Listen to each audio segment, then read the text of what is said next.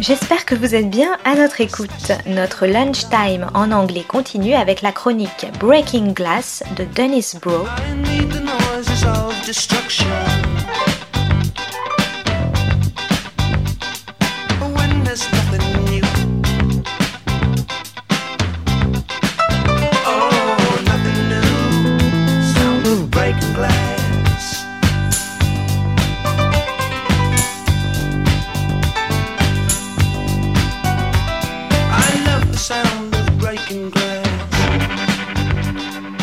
Broe on the Global Television Beat Breaking Glass.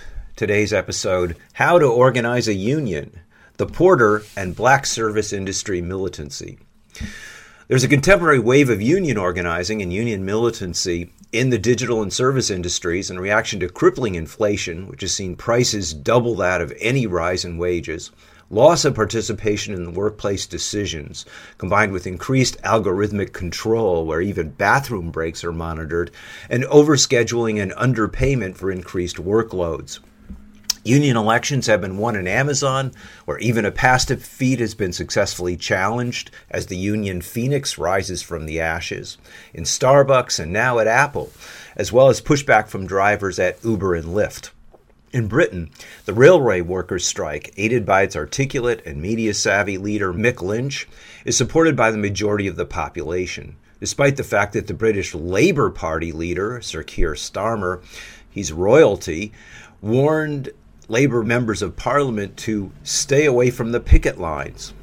To borrow from a Seth Meyers late night feature titled The Kind of Story We Need Right Now, the Porter, a joint production of the Public Canadian Broadcasting Company and the Black Entertainment Network streaming service BET Plus, about the organization of the first black union in North America, is the kind of series we need right now. Several factors contribute to making this the best series of the just completed television season.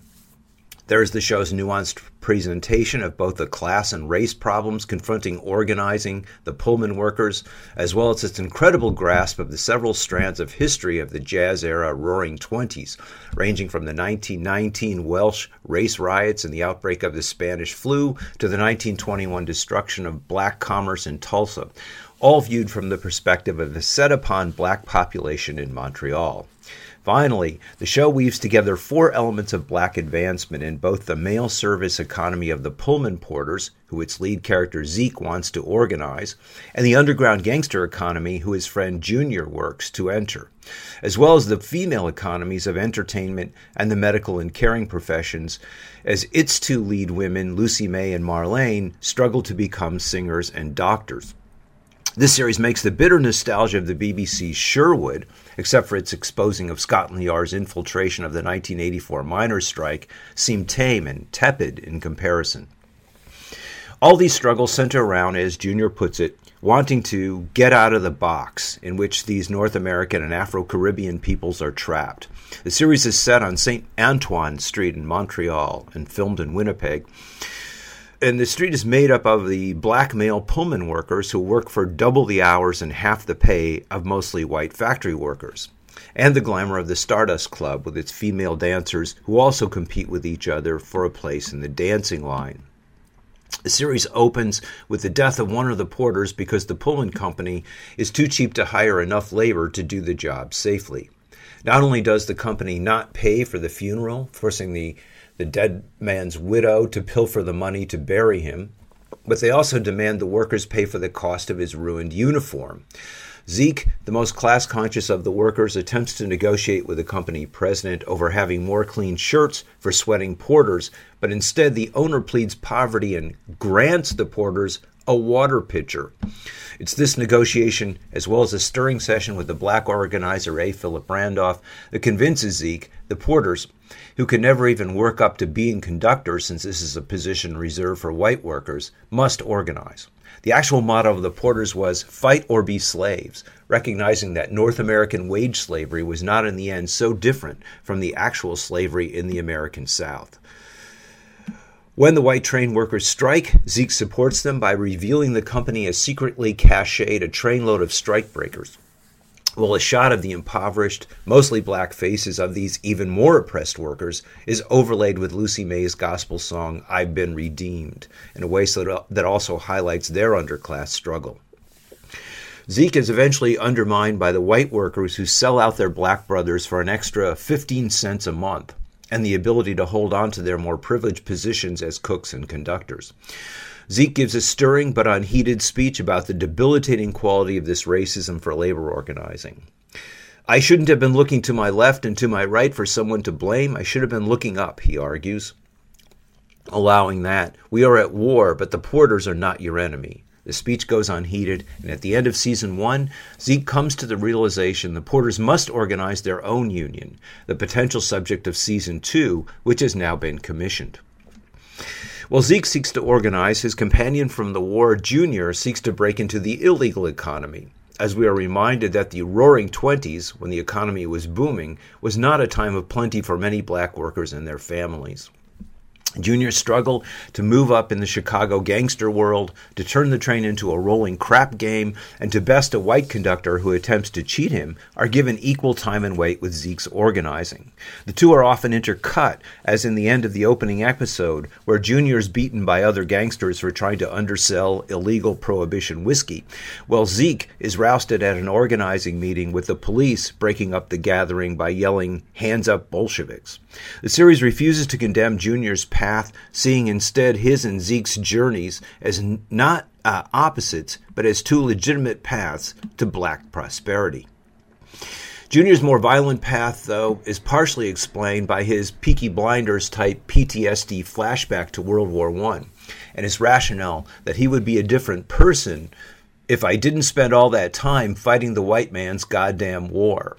He is also from the Caribbean, with its longer history of black independence, and when he upbraids the conductor, trying to muscle in on his action on the train, who tells him his father was probably a slave who would have been whipped for talking to his master that way, Junior answers, I'm Jamaican, and no white man has ever conquered us. The series equally concentrates on two female paths to success. Marlene, Junior's wife, has to refute the dictates of Marcus Garvey, who wants to send money raised in North America back to Africa, whereas she wants to open a clinic in her neighborhood. She instead lodges her clinic in the basement of a house of prostitution, featuring Alfre Woodard in a touching turn as the madam, but finally realizes her best chance to help is by going to a black college and becoming a doctor, a kind of counter to her husband Junior in proposing the long game to his immediate hustle. The singer Lucy May, on the other hand, has talent galore as she choreographs and performs a Josephine Baker number shot in Ziegfeld Follies overhead style, but which the crowd dismisses as obscure back to Africa stuff. She then contemplates passing with makeup to look less African, and in the end, proves that she will do anything to get ahead. Her excuse for a betrayal is someone's always going to profit off our backs, better me than him, which Zeke corrects as a kind of answer to both Junior and Lucy May, in this community, we look after each other. Finally, the series has a historical sweep that is truly breathtaking. It's set in 1921 and manages, either in the present or through flashbacks, to integrate the dominant currents of the era, all through the perspective of its black characters. There are cameos aplenty, with the socialist black labor leader A. Philip Randolph, who Zeke admires, being accused in the wake of the Russian Revolution of being a traitor and a Bolshevik. There's a Tin Pan Alley musical number Lucy May watches in a private home in a performance by Irving Berlin. And there is Marlene's dealing with the chauvinism but also the black pride of Marcus Garvey. A burly white worker glides by in the back of a pickup truck with the sign, Stand by Your Klan reminding us of the resurgence of the Klan in that moment in light of the widespread acceptance of D.W. Griffith's celebration of the heroic valor of the Klan in the South and Birth of a Nation, a film which was hailed by President Wilson as like writing history with lightning. There's a newspaper headline recounting the devastation of the Black Wall Street in Tulsa by white rioters, as well as Zeke and Junior enduring both the Spanish flu epidemic after their stint in the war and the race riots in Wales. Episode 5 opens with the Canadian Prime Minister vowing to uphold the values of white dominance, which resulted in a 1923 act banning Chinese immigration to that country. Equally, Zeke observed the Chinese waitress serving white railroad workers and telling them, You built the tracks the world runs on. It's just a shame my people died clearing the way. The music also is a compendium of many of the styles circulating in the era. The popular jazz in the Stardust Club, with a reggae soundtrack evoking the Caribbean influence on the block, and the insistent sounds of African drumming signaling a link to the past. Besides the Tin Pan Alley sounds of Irving Berlin and Lucy May's Josephine Baker number, the Stardust Club also features a rhapsodic blues ballad by Blind Willie Johnson, a New Orleans musician known at that time as the King of Crescent City. The Porter is a complex series that, with its portrayal of organizing of all kinds of economies and a dense overlaying of historical discourses, points the way beyond the ever more limiting standard series with little or no sense of the actual issues confronting us in the present and with little regard for their origin in the past. The Porter's workers' struggle stands in sharp contrast to series like Apple TV Plus's mega honored Severance, which simply whitewashes that company's exploiting of its workers by posing a false problem of a severing of a work and leisure personality, while never raising the issue of how digital companies like Apple are not so slowly erasing leisure in pursuit of perpetual work. A problem that can only be solved by its own workers taking a cue from the porter's recounting of past organizing.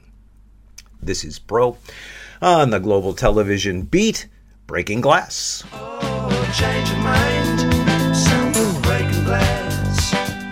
Dennis Broe is the author of Film Noir, American Workers and Postwar Hollywood, Class Crime and International Film Noir, and Maverick or How the West Was Lost.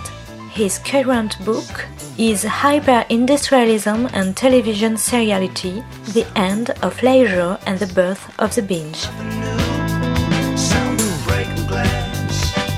C'était Breaking Glass de Dennis Bro sur Art District. Très bonne suite de nos programmes, jazzistiques et artistiques, à notre écoute.